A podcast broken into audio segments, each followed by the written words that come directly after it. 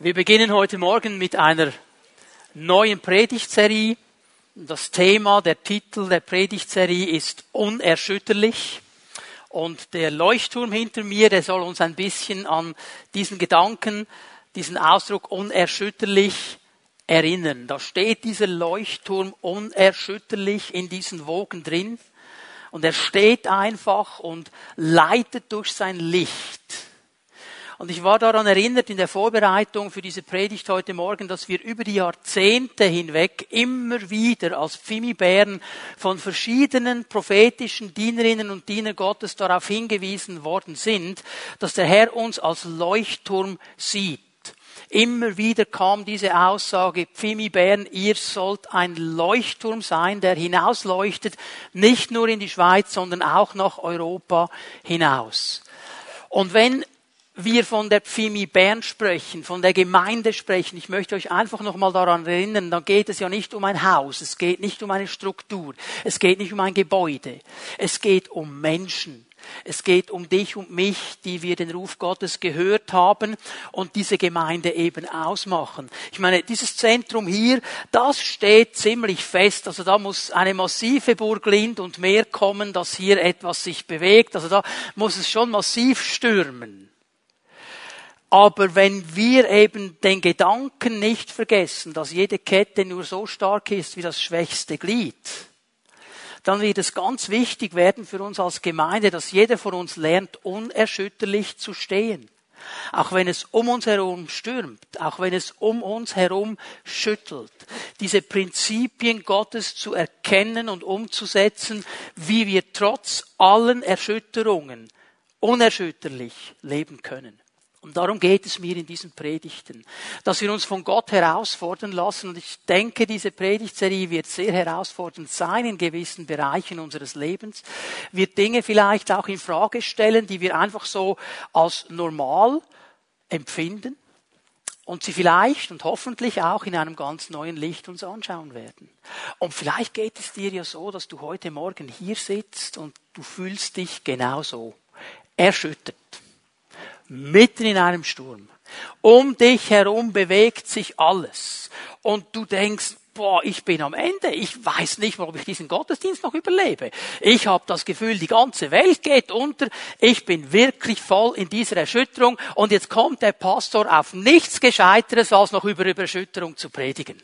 Und jetzt will er mir noch sagen, dass ich in dieser Erschütterung unerschütterlich stehen kann, soll oder muss. Jetzt kannst du je nach Typ einsetzen, was für dich zutrifft. Aber alle drei sind richtig. Wir können unerschütterlich stehen. Wir sollen unerschütterlich stehen. Ja, und es gibt Momente, da müssen wir unerschütterlich stehen. Und darüber wollen wir nachdenken. Wir wollen uns eine der größten Persönlichkeiten der Weltgeschichte miteinander anschauen. Wir schauen so quasi über seine Schulter in sein Leben hinein, weil er einer dieser Männer ist, die durch Unerschütterlichkeit geglänzt haben. Es ist der Prophet Daniel, dessen Buch kennen wir wahrscheinlich sehr gut. Und dieser Daniel ist eine dieser Personen, die uns immer wieder diese Unerschütterlichkeit, dieses Festhalten am Wort Gottes, an den Werten Gottes, an den Glaubensfundamenten vorzeigt. Und wir werden einige wichtige Lektionen aus seinem Leben sehen möchte ich euch ganz kurz einen Überblick geben, seine Lebensgeschichte. Und du kannst mal Daniel 1 aufschlagen oder wenn du ein Tablet hast, anklicken. Das gleiche gilt für die Smartphones. Wo immer du deine Bibel auch hast, schlag mal auf, klick mal bei Daniel 1.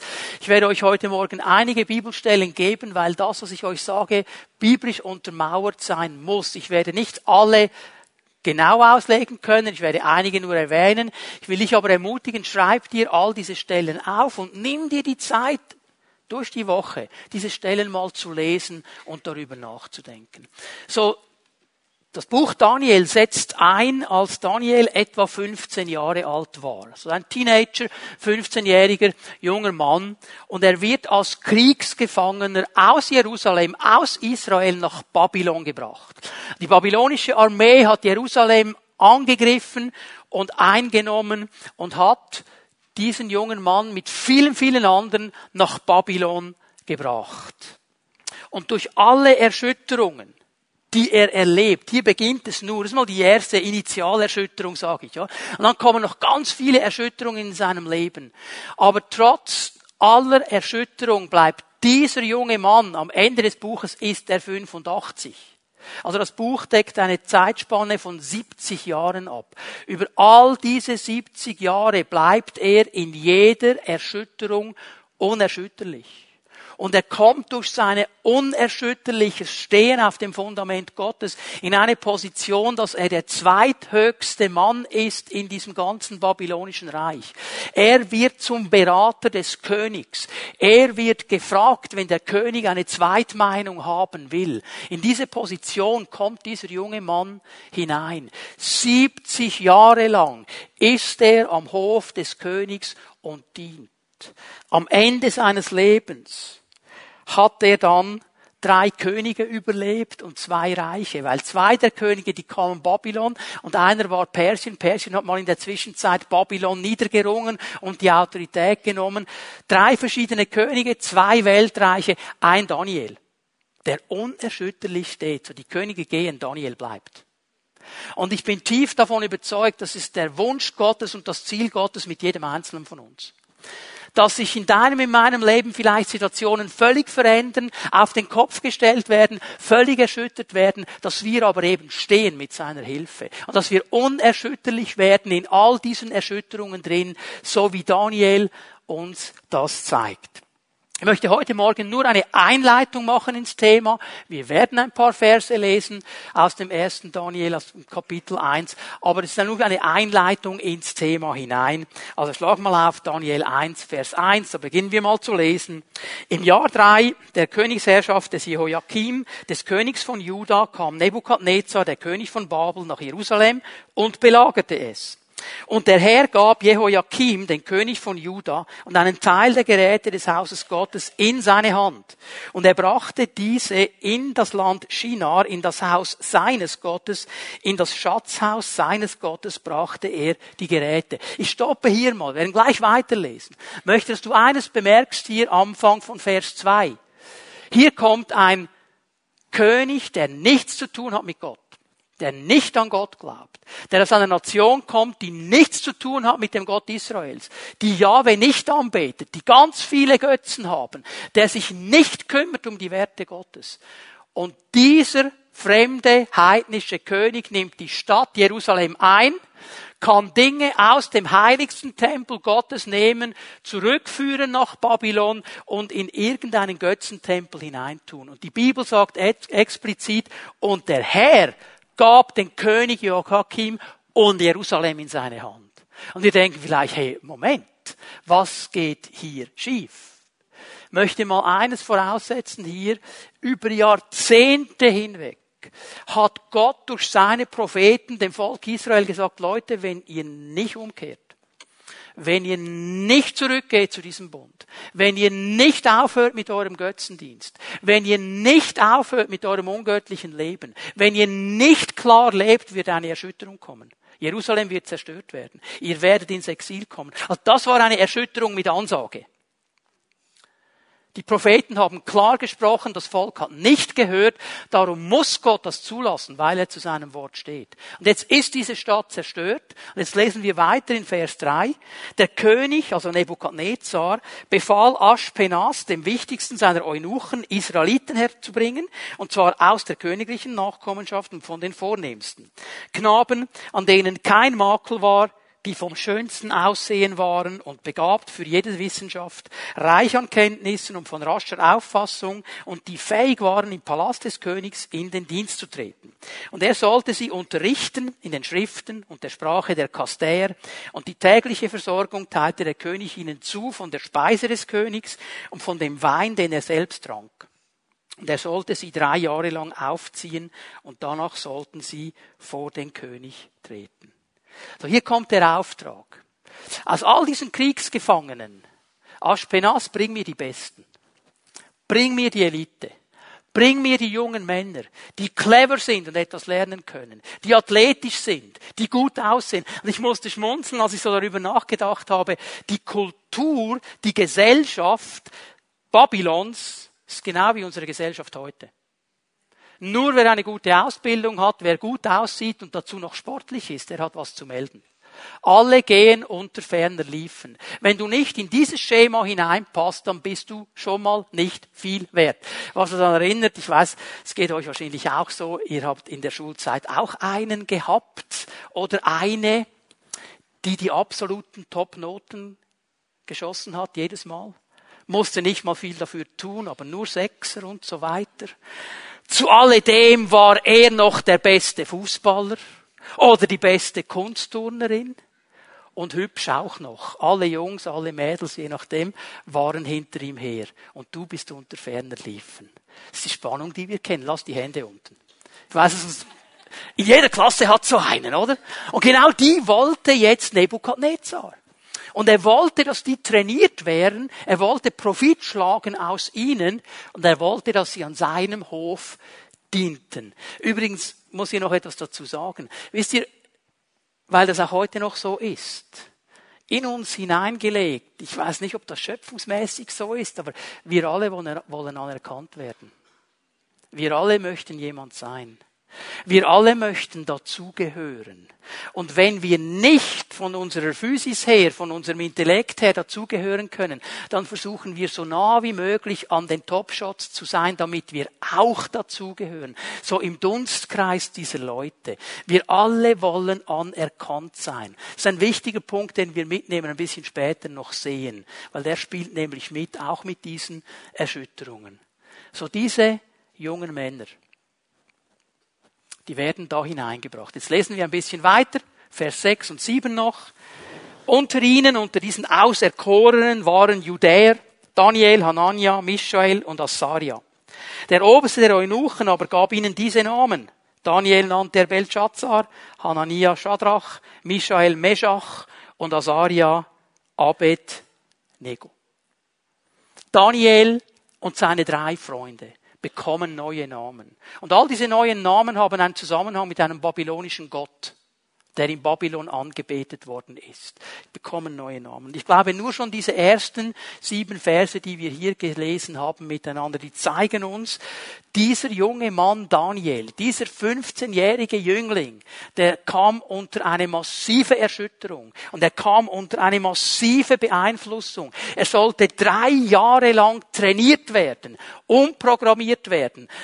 Gehirn gewaschen werden, dass all das, was bis jetzt Fundament seines Lebens war, all das, was ihn ausgemacht hat, sollte erschüttert werden bis in die Tiefe, damit man ihn brauchen konnte für das, was Nebukadnezar wollte. Dieser junge Mann geht durch eine massive Erschütterung. Ich fasse das noch einmal zusammen seine religiösen Überzeugungen. Er war aufgewachsen im Judentum. Er kannte Yahweh, diesen Gott Israels, den einzigen Gott, der von sich sagt, ich bin der Einzige, neben mir gibt es keinen anderen. Und er lebte mit ihm. Das ist nicht so wie heute, wenn wir sagen, die Schweiz ist ein christliches Land. Wir sind weit davon entfernt, ein christliches Land zu sein. Wir sagen das noch. Aber wir sind so weit von unserem christlich-jüdischen Fundament entfernt, dass es schon fast wehtut, wenn man daran denkt. Es war bei Daniel ganz anders. Und jetzt kommt er aber in ein babylonisches Land, in ein heidnisches Land, und sein Glaubensfundament wird attackiert wird angegriffen. Er darf nicht mehr oder soll nicht mehr in diesem Fundament drin stehen. Sein ganzer kultureller Hintergrund, seine Moral, seine Ethik wird einem völligen Programm, Reprogrammierung unterzogen. Nicht, wir wissen ja, äh, jede Nation hat so seine Eigenheiten, kulturelle Eigenheiten, ethische, moralische Eigenheiten. Es gibt Dinge, die zeichnen uns Schweizer aus. Einige sind toll, die anderen kann man drüber nachdenken. Und es fällt uns ja dann immer auf, wenn wir in einer fremden Kultur sind, die dann nicht so ist wie unsere. Und dann fällt uns auf, dass wir manchmal Mühe haben, uns zu adaptieren. Wir dürfen ja dann meistens nach zwei, drei Wochen auch wieder nach Hause. Dann ist alles wieder gut. Er war da gefangen. Der konnte nicht raus. Und die ganze Kultur, seine Ethik, seine Moral, seine Werte wurden angegriffen, frontal, in Frage gestellt und erschüttert bis ins tiefste Fundament. 15-jähriger junger Mann. Wie reagiert er? Er wird entfremdet von seiner Familie. Die Familie, die eigentlich Schutz sein sollte, die war nicht da. Die war nicht, Vater und Mutter war nicht da. Mami konnte nicht Händchen halten. Er war ganz alleine. Der Schutz der Familie ist nicht mehr da. Er schüttert diesen jungen Mann. Er war in einem fremden Land, war alleine, hat gemerkt, ich bin nicht Babylonier. Ich gehöre da nicht dazu. Ich bin ein Ausländer. Und dann, das haben wir ganz am Schluss gelesen, soll er auch eine neue Identität bekommen mit dem Namen. Nebukadnezar lässt nicht zu, dass er weiter bei seinem jüdischen Namen dann El, Gott ist Richter, angesprochen wird. Das ist die Bedeutung von Daniel, Daniel, Gott ist Richter. soll er nicht mehr heißen. Er soll jetzt irgendwie seinem komischen Gott Bel zugehörig sein, Belshazzar. Stehen wir? Identität wird zerbrochen. Ich würde sagen, eine massive Erschütterung für diesen 15-jährigen jungen Mann. Da wird sein ganzes Leben, das er so kannte bis jetzt, völlig erschüttert, völlig in Frage gestellt, völlig angezweifelt. Und trotz aller Erschütterung bleibt dieser Daniel unerschütterlich, weil er ein Fundament hat, das so nicht erschüttert werden kann. Trotz all dieser Kämpfe, Angriffe, Stürme bleibt er fest an seinem Glauben. Ich sage es noch einmal, er überlebte drei Könige. Die waren weg, er war immer noch dran, er war immer noch da, er war immer noch der Mann Daniel, der unerschütterlich stand. Ein starkes Zeugnis, dass es möglich ist, trotz den schlechtesten Umständen, trotz den größten Erschütterungen, unerschütterlich für Gott zu leben. Und wenn Daniel diese Prinzipien verstanden hat und sie in seinem Leben von Gott gesegnet wurden, dann wird das auch bei uns so sein. Dann werden wir auch lernen können, unerschütterlich zu sein, egal was das Leben uns zuwirft. Noch einmal, werde heute Morgen das Thema einfach einleiten, werden noch nicht viel über sein Leben sehen, aber ich möchte heute Morgen ein bisschen auf diese Frage eingehen, wie können wir trotz Erschütterungen, wie können wir trotz Stürme des Lebens an Gott festhalten? Was kann ich tun, wenn mein Leben erschüttert wird? Und schau mal, das erlebt jeder einzelne von uns. Habt ihr auch schon herausgefunden, dass das Leben nicht fair ist? Das Leben ist nicht einfach gut zu guten Menschen. Manchmal ist das Leben grottenschlecht zu guten Menschen. Und wir können es fast nicht äh, äh, einordnen. Denken, ja, wenn das dem passiert wäre, der so ein schlechter Socken ist, das können wir einordnen. Aber der ist doch sein Lieber, macht niemandem etwas. Und jetzt geschieht das. Wir können es nicht einordnen. Wie verhalte ich mich, wenn mein Leben erschüttert wird durch einen Todesfall? Vielleicht durch eine Arbeit, die ich nicht mehr machen kann, die ich nicht mehr äh, äh, aufnehmen kann, weil mir die Arbeit gekündigt worden ist. Wenn in meiner Familie, bei meinen Kindern etwas nicht so läuft, wie ich mir das wünschen würde. Erschütterung. Ist die, was mich beschäftigt hat, ist, dass ich immer mehr höre, dass wenn diese Zeit kommt, wo die Kinder dann ausziehen, die Eltern mit der Erschütterung nicht umgehen können. Die wissen nicht mehr, was sie miteinander anfangen sollten. Jetzt hatten sie 15, 20, 25 Jahre lang ein vorgegebenes Programm. Die Kinder waren da. Und man hat sich investiert in die Kinder. Und jetzt sind die plötzlich weg und jetzt bist du da mit deiner Frau und denkst, was soll ich jetzt mit der? Ja, wir lachen darüber. Es ist eine tiefe Erschütterung. Wisst ihr, dass ganz viele Ehen dann geschieden werden? Tragisch. Tragisch. Wir können da stärker sein und unerschütterlich stehen in diesen Situationen drin. Und es gäbe noch viele andere Dinge, finanzielle Situationen und so weiter.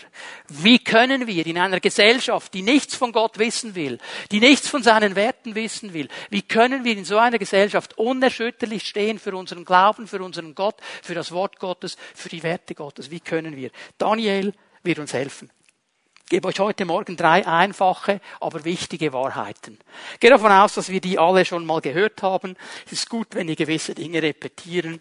Und das erste, die erste Wahrheit ist eine ganz einfache. Erschütterungen sind nichts Außergewöhnliches. Ich sage es noch einmal. Erschütterungen sind nichts Außergewöhnliches. Im Leben eines Menschen, auch eines Menschen, der Gott nachfolgt, ist eine Erschütterung nichts Außergewöhnliches. Wir haben ja manchmal das Gefühl, okay, wenn wir voll in der Salbung sind, keinen Fehler machen, nur das Richtige sagen, nichts Falsches denken, dann gibt es keine Erschütterung. Das ist biblisch nicht haltbar. Das ist biblisch nicht haltbar. Absolut gesalbte Menschen mit nie einem schlechten Wort und nie einem schlechten Gedanken erleben Erschütterungen. Werden wir heute noch sehen, warum das Gott eben auch zulässt. Auch hier noch einmal Daniel, Erschütterung mit Ansage. Die Propheten haben klar gesprochen, haben klar angesagt, was kommen wird. Sie haben die Möglichkeit gegeben zur Veränderung. Die Veränderung ist nicht gekommen. Erschütterung ist nichts Außergewöhnliches. Wir können miteinander 1. Petrus Kapitel 4, Vers 12 aufschlagen. 1. Petrus 4, Vers 12. Das Wort Gottes spricht eine klare Sprache. Liebe Freunde, wundert euch nicht über die Nöte, die wie ein Feuersturm über euch hereingebrochen sind und durch die euer Glaube auf die Probe gestellt wird. Hast du gesehen, was er da sagt? Wundert euch nicht darüber. Das ist eine normale Sache. Darüber müsst ihr euch nicht wundern. Ja, dass uns das oft auf dem falschen Fuß verwischt, dass uns das Sorgen macht, dass wir einen Moment lang nicht mehr weiter wissen, das ist in, der Natur der Sache, wenn wir erschüttert werden. Aber Petrus macht hier mal klar, hey, das muss euch nicht verwundern. Dass man nicht sagen, das hätte ich jetzt nicht gedacht. Das ist eine normale Sache, weil wir in einer gefallenen Welt leben. In einer Welt, die nicht nach den Maßstäben Gottes läuft. Und darum sagt er ja, denkt nicht, dass euch damit etwas Ungewöhnliches zustößt. Etwas Fremdes, sagt er im griechischen Grundtext. Weil manchmal haben wir den Eindruck, ja,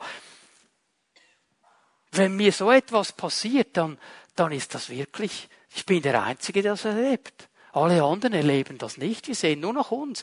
Pa äh, Petrus sagt, das ist nichts Außergewöhnliches. Das ist absolut normal. Das gehört dazu. Johannes 16, Vers 33, ein Wort von Jesus.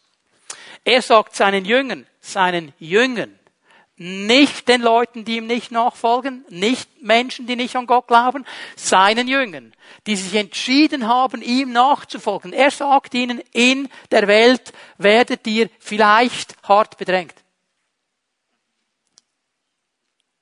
Habt ihr auch diese Übersetzung? Ja, das lesen wir manchmal hinein. Ihr werdet hart bedrängt werden in der Welt. Und Jesus sagt das als Fakt. Er sagt nicht, es könnte sein, dass. Aber wenn du genug betest und genug unter der Salbung und genug, dann wird das nicht passieren. Hat er nicht gesagt. Er sagt diesen Jüngern, allen zusammen, ihr werdet in der Welt hart bedrängt werden. Es wird Erschütterung kommen. Das wird kommen. Ihr werdet bedrückt werden. Aber ihr braucht euch nicht zu fürchten, muss euch keine Angst machen. Ich habe die Welt überwunden. Mit anderen Worten, eine Erschütterung, eine Bedrängnis, ein Lebenssturm, eine Feuersbrunst macht uns Angst.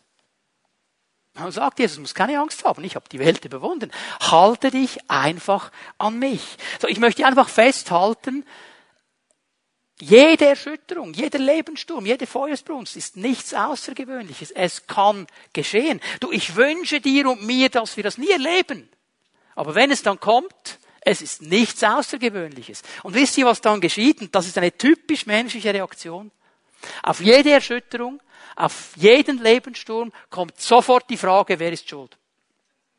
Wer ist schuld? Wollen wir wissen. Die Schuldfrage muss geklärt werden. Irgendetwas ist da schuld. Irgendetwas muss da sein. Und in der Regel sind wir relativ schnell, das haben wir von unserem Ur, Ur, Ur, Ur, Ur, Ur, Urgroßvater Adam gelernt. Der hat genau gewusst, wo das Problem ist, bei der Frau nämlich. Ihr Frauen könnt sie umdrehen, beim Mann nämlich, oder? Also, wir finden relativ schnell jemanden heraus, der schuld ist. Möchte dir aber sagen, es ist die völlig falsche Frage, die du stellen kannst in so einer Situation. Diese Frage wird nicht weiterbringen. Diese Frage wird dich nur blockieren. Diese Frage wird nicht helfen. Es ist keine gute Frage. Ich möchte dich ermutigen, eine gute Frage zu stellen. Es gibt Fragen, die gut sind und uns weiterbringen. Eine gute Frage wäre, wie soll ich auf diese Erschütterung reagieren? Wie soll ich reagieren auf diese Erschütterung? Wie soll ich jetzt vorgehen? Schau mal, lerne gute Fragen zu stellen. Es ist gut, gute Fragen zu stellen. Ich habe nicht gesagt, alles in Frage zu stellen. Ich habe gesagt, gute Fragen stellen. Stell gute Fragen. Das ist eine gute Frage. Darüber nachzudenken, wie soll ich jetzt auf diese Erschütterung reagieren? Wie soll ich darauf reagieren? Und ich möchte euch vier Quellen zeigen der Erschütterung heute Morgen vier mögliche Quellen. Es gäbe wahrscheinlich noch mehr. Aber diese vier aus dem Wort Gottes herausgenommen, soll uns ein bisschen helfen einzuordnen und uns dann auch helfen zu reagieren. Die erste Quelle, die ich euch zeigen möchte, das bin ich selber. Mein Ego, mein altes Wesen, mein Fleisch. Kannst dir aufschreiben, Römer 7. werde das nicht vorlesen, du kannst es heute Nachmittag lesen. Römer 7 ist diese bekannte, diese bekannte Aussage, wo Paulus sagt, ich weiß nicht, was los ist mit mir. Das Gute, das ich tun möchte, das tue ich nicht. Aber das Böse, das, was ich eigentlich hasse, das mache ich. Ich möchte das gar nicht, aber in mir drin ist irgendwie eine Kraft, ist irgendwie etwas, das mich zieht, mein altes Fleisch, meine alte Natur, und die zieht mich immer weg von den Dingen Gottes. Das will immer Dinge von mir, die eigentlich nicht gut sind. Und je weiter wir uns entfernen und hineinsteigen in unseren Ego, in ich will und ich setze jetzt meinen Kopf durch und ich ziehe es jetzt einfach durch, desto größer wird die Erschütterung sein, die wird kommen die wird kommen. Kann eine Quelle sein. Dass in mir drin dieser unbändige Zug ist, einfach das zu machen, was ich jetzt will. Gegen alles zu rebellieren, mir hat niemand etwas zu sagen, ich mache das jetzt einfach. Ich meine, wenn du an einer Klippe mit 180 in die Kurve gehst, das kannst du machen, wenn du willst. Aber ich sage dir, du wirst dann unten an der Klippe landen, weil die Kurve nicht für 180 konzipiert ist. Verstehen wir? Aber wenn dein Ego sagt, und ich ziehe das einfach durch, die Erschütterung wird kommen. Okay? Eine zweite Quelle ist die Welt. Das System, in dem wir leben. Die Natur, meine Natur ist in mir, das zieht in mir. Die Welt ist um mich herum und sie zieht an mir. Übrigens, es ist interessant, dass der Teufel, als er Jesus angegriffen hat, in die Versuchung hineingenommen hat, diese beiden Punkte angesprochen hat? Wenn du Gottes Sohn bist, Jesus, weil du hast nämlich Hunger, alte Natur, Ego, Fleisch, dann befehl doch diesen Steinen, dass sie Brot werden. Wenn du mich anbetest, ich gebe dir alle Reiche dieser Welt. Erfolg, Status, bekommst du alles. Hat genau bei Jesus auch versucht, wie es bei uns versucht. Wenn die beiden zusammengehen, das, was in mir reißt und das, was äußerlich an mir reißt, dann werden Erschütterungen kommen, weil ich gehe weg von dem, was Gott eigentlich möchte. Das will mich beeinflussen, es will mich nach unten ziehen, es will mich wegnehmen von Gott und seinen Werten. Und jetzt komme ich nochmal auf diesen Gedanken, jeder Mensch sucht Anerkennung. Jeder Mensch möchte dazugehören. Er möchte auch bei den Top-Shots sein. Es ist jedem von uns lieber, wenn er da oben steht und auf die anderen herunterschauen kann, weder wenn er ganz unten ist und auf sich herabschauen lassen muss. Jeder möchte da oben sein. Was was mich beschäftigt, gerade wenn es um Unerschütterlichkeit geht? Wie oft bin ich bereit, meine Werte und meine Überzeugungen zu opfern, nur um anerkannt zu werden? Wie oft bin ich bereit, einfach nichts zu sagen, einfach nur um anerkannt zu werden. Und ich vergesse in diesem Moment, dass die Leute, die mir heute sagen, du bist der Beste, du bist der Größte, du bist der Tollste, mir morgen einen Tritt geben können. Vergessen wir. Es waren die Leute, die geschrien haben, Hosianna, Hosianna, die ein paar Tage später geschrien haben, kreuzige ihn, kreuzige ihn. Und trotzdem spüren wir diesen Zug, diesen massiven Zug, führt zu Erschütterungen. Und dann natürlich eine dritte Quelle, der Teufel. Ja, der ist real. Der ist real. Und er ist der absolut bis in den Kern böse. Er will nur eines, und das ist Vernichtung, Zerstörung. Er will kaputt machen. Wenn er könnte, würde er jeden einzelnen von uns umbringen, abschlachten. Er würde uns alle niederdrücken, wenn er könnte. Das ist sein Wesen, das ist sein Ziel und er spielt mit mit dem Fleisch und er spielt mit, mit mit der Welt und er versucht mich immer wieder wegzuführen von Gott, der das Gute ist. Und er versucht mich dahin zu führen, dass ich das tue, was er eigentlich möchte. Jemand hat es mal so gesagt. Jedes Mal, wenn wir Christen sündigen, dann sagen wir eigentlich zum Teufel, dein Reich komme, dein Wille geschehe. Das ist genau der Punkt. Es ist zwar eine bequeme Wahrheit, aber es ist genau der Punkt. Und das spielt zusammen. Und weißt du, es ist interessant. es fällt mir auf, wenn ich am Morgen aufwache, sehr selten, wenn der Wecker klingelt, sage ich, Halleluja, ich darf aufstehen und Jesus anbeten, ich freue mich, ich konnte fast nicht mehr schlafen. Meistens geht da was ganz anderes ab. Oh, komm noch eine Viertelstunde, komm, der Herr versteht das doch schon, was gestern ist spät geworden und so weiter. Tendenziell haben wir eher den Zug in diese Richtung. Und wenn wir hier nicht lernen, zu widerstehen, dann werden Erschütterungen kommen. Jetzt muss ich über die vierte Quelle reden. Und über diese vierte Quelle werde ich ein bisschen länger sprechen als über alle anderen drei zusammen, weil diese vierte Quelle vielleicht die meisten von uns im ersten Moment erstaunen wird. Weil wir vielleicht daran gar nie gedacht haben. Die vierte Quelle, die Erschütterung auslösen kann in deinem und in meinem Leben, ist nämlich Gott. Jetzt schauen mich einige ganz komisch an. Ich habe das ernst gemeint. Und ich werde euch das biblisch auch zeigen. Gott kann Erschütterungen zulassen in unserem Leben. Ich sage nicht, er ist der Autor der Erschütterung, aber er lässt sie zu. Wollte Gott, dass Jerusalem zerstört wird? Hm. Aber er ließ es zu. Warnung über Warnung, über Warnung, über Warnung, über Warnung in den Wind geschlagen. Und irgendwann sagte er, ich muss es zulassen. Wäre nicht mein Plan gewesen, muss es zulassen.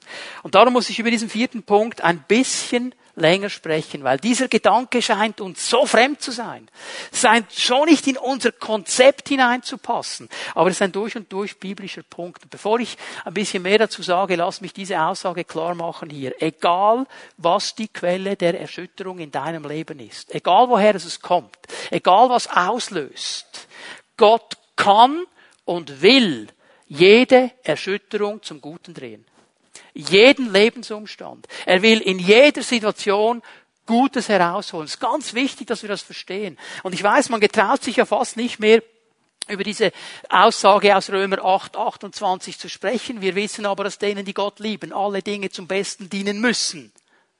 Aber es ist eine biblische Wahrheit. Und wir müssen wieder lernen, in ihr zu stehen. Das Zweite, was ich euch zeigen möchte, das hängt jetzt zusammen mit dieser vierten Quelle, Gott, der uns manchmal in Erschütterungen hineinführt. Suche in jeder Erschütterung das Gute. Suche in jeder Erschütterung das Gute, weil in jeder Erschütterung ist etwas Gutes drin, sonst hätte Gott gelogen. Alles, alles, alles muss zum Besten dienen, denen, die Gott lieben. Alles. Jede Situation. Gott will auch in der schlechtesten Situation, menschlich gesehen schlechtesten Situation, natürlich eingeschätzt, schlimmsten Erschütterung, er will immer nur das Beste für dich und für mich. Das ist sein Gedanke. Kannst mal Jeremia 29 aufschlagen, Vers 11, bekannte Aussage.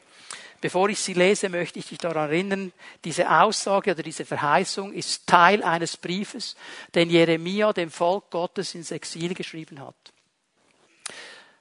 Volk Gottes war in Babylon, war nicht in Israel. Und er schreibt ihnen, der Prophet schreibt ihnen diesen Brief. Und er sagt ihnen diese wichtige Aussage.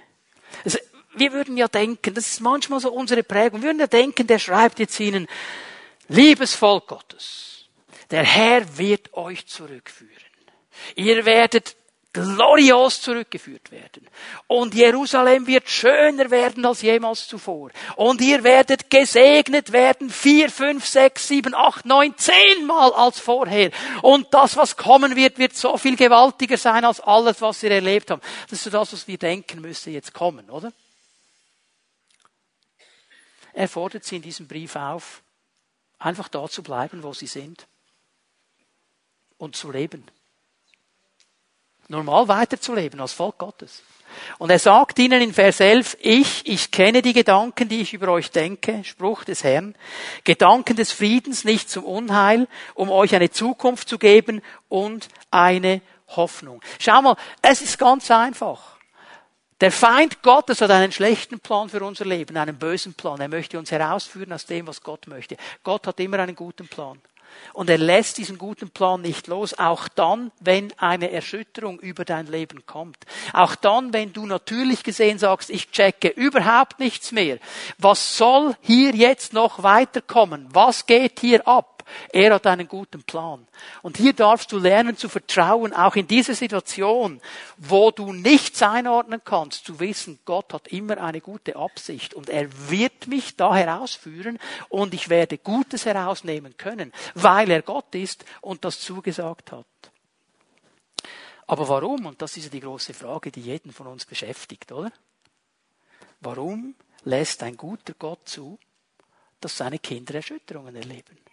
Ja, wieso lässt er das zu? Warum? Ich werde hier abschließen, schicke euch nach Hause, ihr könnt darüber beten. Nein. Ich möchte euch fünf Antworten geben. Gott lässt Erschütterungen zu, um uns zu prüfen. Gott lässt Erschütterungen zu, um uns zu prüfen. Kannst du hier aufschreiben, 1. Mose, drittes Kapitel, Vers 9. Gott stellt eine Frage. Adam, wo bist du? Das Interessante ist ja, wenn Gott eine Frage stellt, er weiß ja alles. Eigentlich muss er gar keine Fragen stellen, er weiß es ja eh. Also immer dann, wenn Gott eine Frage stellt, stellt er sie nicht für sich, sondern für uns. Er wollte ihm etwas vor Augen führen. Hey Adam, was ist hier losgegangen? dass die Beziehung, die wir hatten, erschüttert worden ist. Du versteckst dich vor mir. Du willst nichts mehr mit mir zu tun haben. Wo bist du eigentlich? Was ist hier abgegangen? Was ist in deinem Herzen, das dich dazu gebracht hat, so zu entscheiden? Er wollte ihm vor Augen führen, was da genau abgegangen ist. Ich gebe euch noch eine Bibelstelle. Jeremia 17, Vers 10. Ich, der Herr, erforsche das Herz. Ich prüfe die Nieren um jeden zu geben nach seinen Wegen, nach der Frucht seiner Taten. Auf Herz und Nieren zu prüfen, das was Gott hier tut, das heißt nichts anderes als das zum Vorschein zu bringen, was mein innerstes Wesen ausmacht. Und weißt du, keiner von uns kann hineinschauen in das Herz des anderen.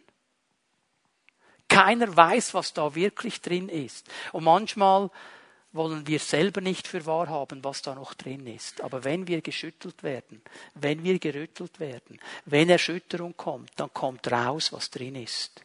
Und es hilft uns zu prüfen, wo stehe ich eigentlich? Was passiert hier eigentlich? 5. Mose 8, Vers 2 kannst du dir aufschreiben.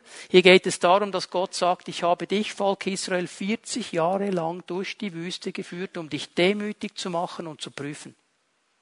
Ich wollte, dass du erkennst, was in dir drin ist. Darum hast du diese ganze Erschütterung erlebt. Ich gebe dir eine Frage, die du stellen kannst. Für alle diese Punkte werde ich euch eine Frage geben, die du stellen kannst, die helfen, richtig auf Erschütterungen zu reagieren. Die Frage, die hier angebracht ist, was offenbart die Erschütterung, die ich durchlebe, über mich? Was wird offenbar aus meinem innersten Wesen? Aus meinem Herzen durch diese Erschütterung. Was schüttelt Gott nach vorne, indem er das zulässt? Ein zweiter Grund, Gott braucht Erschütterung, um mich zu erziehen. Er erzieht seine Kinder. Ich weiß, das mögen wir nicht so. Erziehung ist nicht so das große Thema, ist aber ein absolut biblisches Thema. Du kannst Hebräer 12 aufschlagen, Vers 8. Mit allen seinen Kindern ist Gott auf diese Weise verfahren. Wenn er euch nicht erziehen würde, würde das heißen, dass ihr gar nicht seine rechtmäßigen Kinder seid.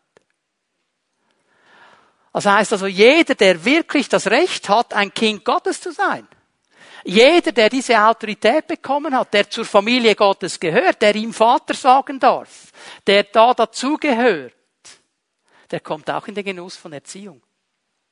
Sonst wäre er kein echtes Kind. Sonst wäre er kein rechtmäßiges Kind. Der Herr sagt, all meine Kinder, die werde ich erziehen. Vers 11.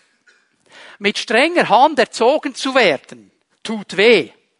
Also ich kann mich ähm, fast körperlich noch spürbar an gewisse Erziehungen. Bei uns gab es noch den Teppichklopfer. Wurde immer richtig eingesetzt. War schon in Ordnung, ich hab's verdient. Hätte ich damals nie gesagt, heute schon. Ne? Man wird ja ein bisschen älter, schaut zurück, okay. Ja, im Moment tut's weh und das wollen wir auch nicht und es stresst unheimlich. Scheint zunächst alles andere als ein Grund zur Freude sein. Oh ja, wenn dir das ganze Hinterteil weh tut, ist das kein Grund zur Freude. Und wenn dir jemand sagt, nein, das bekommst du jetzt nicht. Und es sind nicht nur die Kinder, die dann schmollen. Ich kenne viele Erwachsene, die schmollen, weil sie nicht bekommen, was sie wollen. Erziehung. Später. Später. Also das heißt, wenn du dran bleibst, wenn du unerschütterlich bleibst, wenn du aushältst, wenn du nicht davon rennst, später jedoch trägt eine solche Erziehung bei denen, die sich erziehen lassen. Hör mal, es gibt solche, die lassen sich nicht erziehen. Kannst du schütteln, wie du willst. Sie wollen sich nicht erziehen lassen. Aber bei denen, die sich erziehen lassen, wird es reiche Früchte tragen. Ihr Leben wird von Frieden und Gerechtigkeit erfüllt sein. Etwas Gutes kommt heraus. Kannst du noch aufschreiben, Hiob 5, Vers 17. Die Frage, die du dir stellen kannst, ist ganz einfach. Was lehrt mich die Erschütterung, die ich durchlebe? Wo erzieht sie mich? Wo erzieht sie mich? Gott kann mich durch Erschütterungen leiten. Durch Probleme, durch geschlossene Türen kann er mich leiten. Sprüche 16, Vers 9. Der Mensch legt sich im Herzen zwar seinen Lebensweg zurecht, aber der Herr lenkt seine Schritte. Er kann auch sagen, macht die Rechnung ohne den Wirt, oder? Er wüsste ja schon, wodurch das es gehen sollte und wie es genau sein sollte. Und manchmal gibt Gott Erschütterungen hinein, um uns zu leiten. Ich denke an Paulus. Paulus hatte eine klare Strategie. Überall da, wo er hinging, wo er das Evangelium gepredigt hat, wollte er immer zuerst in das Zentrum, in die zentrale Stadt einer Region. Da wollte er eine starke Gemeinde bauen und von da aus wollte er das ganze Umfeld dann für das Evangelium geben. Das war seine Strategie, immer und überall. Und jetzt ist er in Kleinasien, heutige Türkei, und es gibt ein Zentrum in Kleinasien, das ist Ephesus. Das ist die große Stadt. Und da wollte er hin, kannst du nachlesen, Apostelgeschichte 16. Er wollte da hin. Und wenn du es dann geografisch noch auf der Karte dir anschaust, er kommt von einer Seite und da steht ihm jemand entgegen. Er wollte evangelisieren. Er wollte Gemeinde bauen. Er wollte Menschen zu Jesus bringen. Wer steht ihm entgegen? Ihr Bibelkenner? Der Heilige Geist. Hä? Ja, der will ja evangelisieren. Und er versucht es auf einem anderen Anmarschweg. Wer steht ihm im Weg? Der Heilige Geist. Zweites Problem, mit dem musst du dich nicht anlegen. Und er kommt auf einen dritten Weg. Wer steht ihm im Weg? Der Heilige Geist. Und das geht so lange, bis Paulus am strategisch-geografisch richtigen Punkt ist, um durch eine kurze Fahrt mit dem Schiff nach Europa zu kommen, nach Griechenland. Und genau an diesem Ort hat er diesen Traum. Und er sieht einen griechischen Mann, der ihm zuruft, komm herüber und hilf uns. Und jetzt ist klar geworden, durch die Erschütterung in seiner Strategie konnte Paulus zwar nicht das machen, was er wollte, aber er hat absolut das gemacht, was Gott wollte. Durch diese Erschütterung wurde er geleitet. Hör mal, wenn eine offene, zune Türe, eine geschlossene Türe in deinem Weg ist, dann hör doch mal auf, sofort den Teufel zu beschuldigen und anzugreifen und niederzureißen und frag mal einen Moment, Herr, durch diese Erschütterung willst du mich auf einen anderen Weg leiten? Willst du mir etwas anderes zeigen? Ist diese Erschütterung hier, um mich auf einen besseren Weg zu bringen? Wohin führt mich die Erschütterung, die ich durchlebe? Was geschieht hier genau?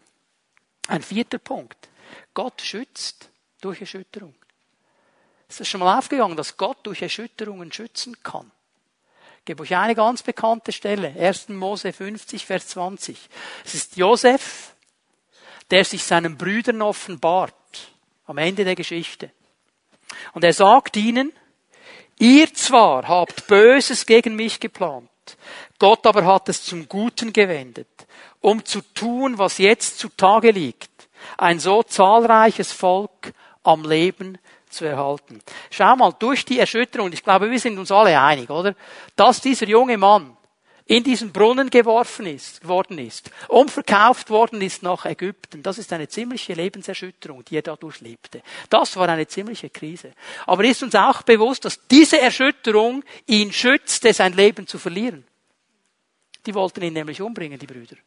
Das war ihr Ziel.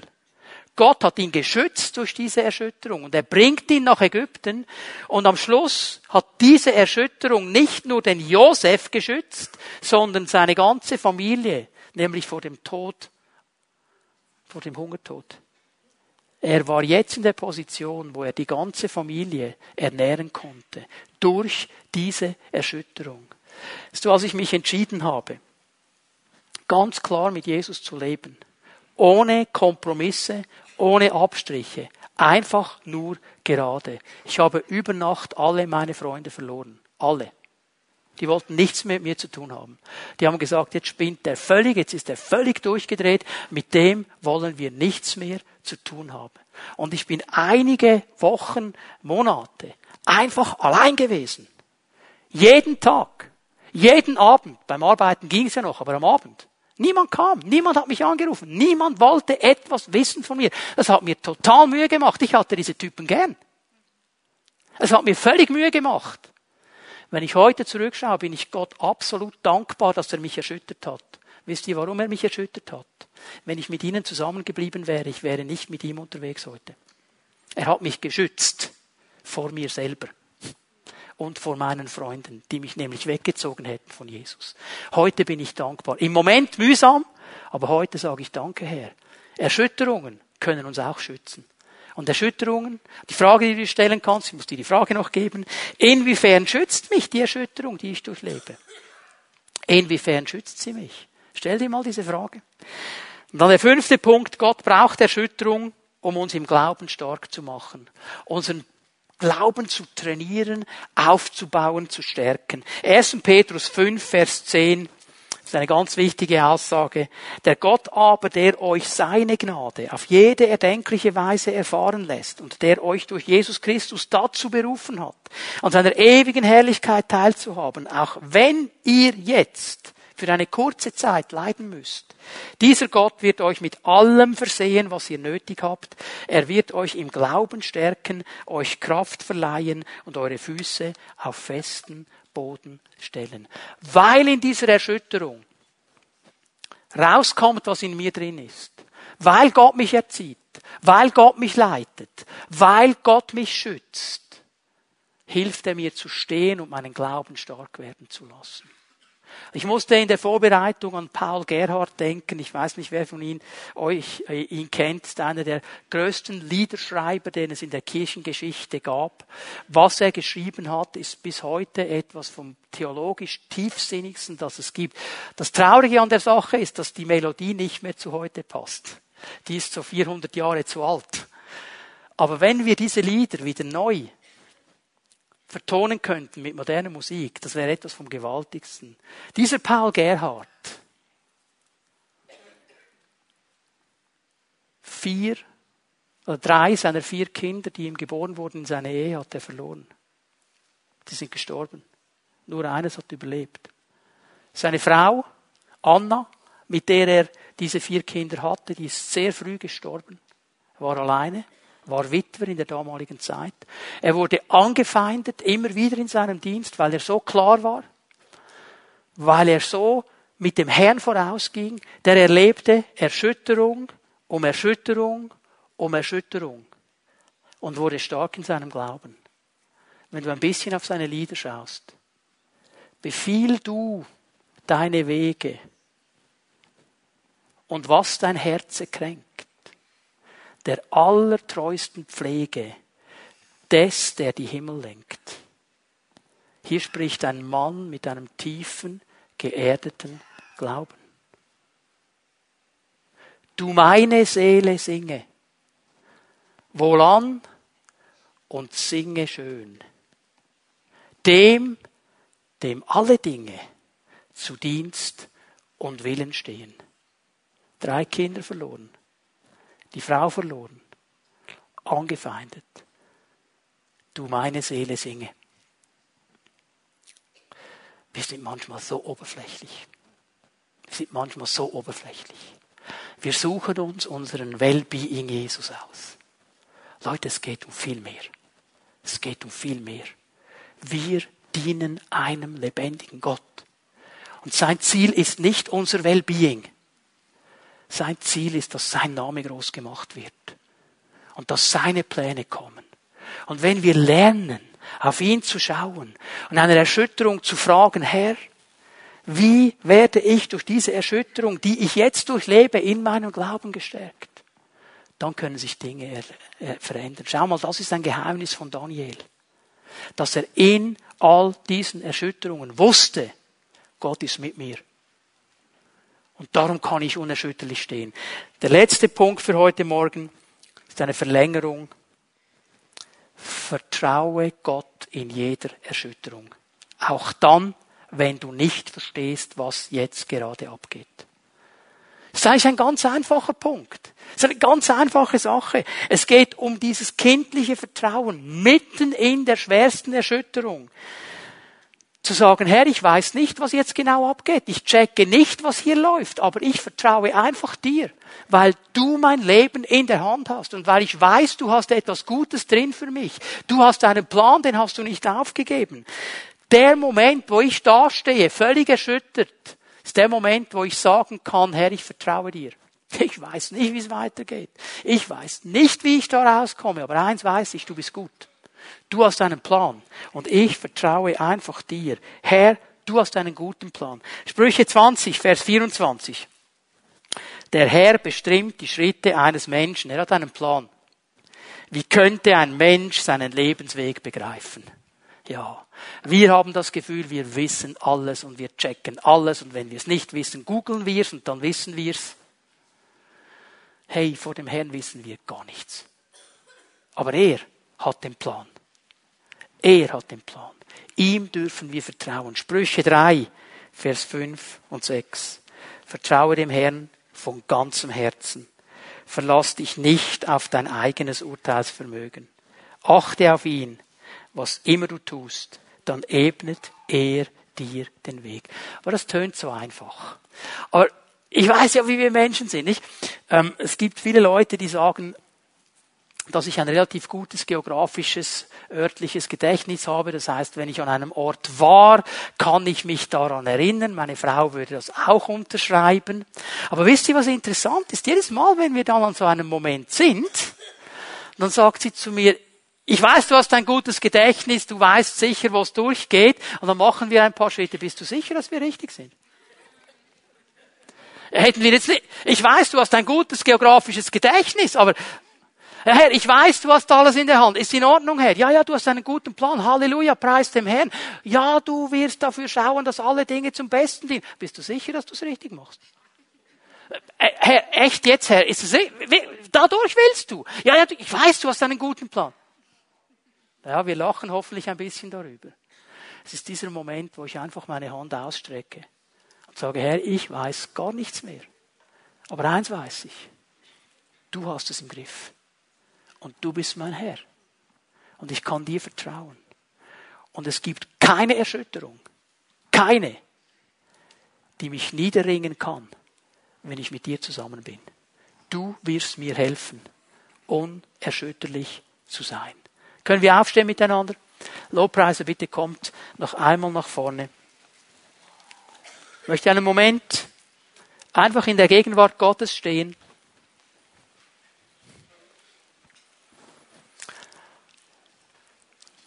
Ich möchte bitten, dass wir alle für einen Moment unsere Augen schließen und dass niemand herumschaut in diesem Gottesdienstraum.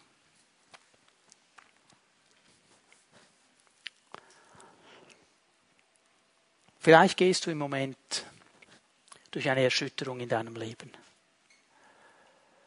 Vielleicht erlebst du diesen Lebenssturm und du weißt nicht, wie es weitergehen wird.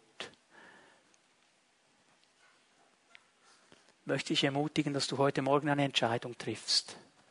Und dass du sagst, Herr, ich vertraue dir. Ich vertraue dir, dass du einen guten Plan hast. Ich vertraue dir, dass aus dieser ganzen Erschütterung etwas Gutes kommen wird. Ich vertraue dir. Das ist dieser Akt des Glaubens während wir unsere Augen geschlossen halten, niemand herumschaut, ich möchte dich einfach bitten, wenn du dem Herrn das sagen möchtest heute Morgen, dann streck doch einfach da, wo du bist, deine Hand zu ihm aus. Dass ich sie sehe, dann werde ich gerne für dich beten und dich segnen. Dass du einfach sagst, Herr, ich will dir vertrauen. Egal was kommt. Herr Jesus, du siehst all diese Hände. Und du kennst jedes einzelne Leben und jedes einzelne Herz. Du weißt, was die Erschütterung genau ist, was sie ausgelöst hat. Und ich bitte dich jetzt in diesem Moment um dein Wirken am Leben jedes einzelnen Menschen, der seine Hand ausgestreckt hat. Herr, begegne du, führe du, leite du, zeige du auf, was das Gute in dieser Erschütterung ist.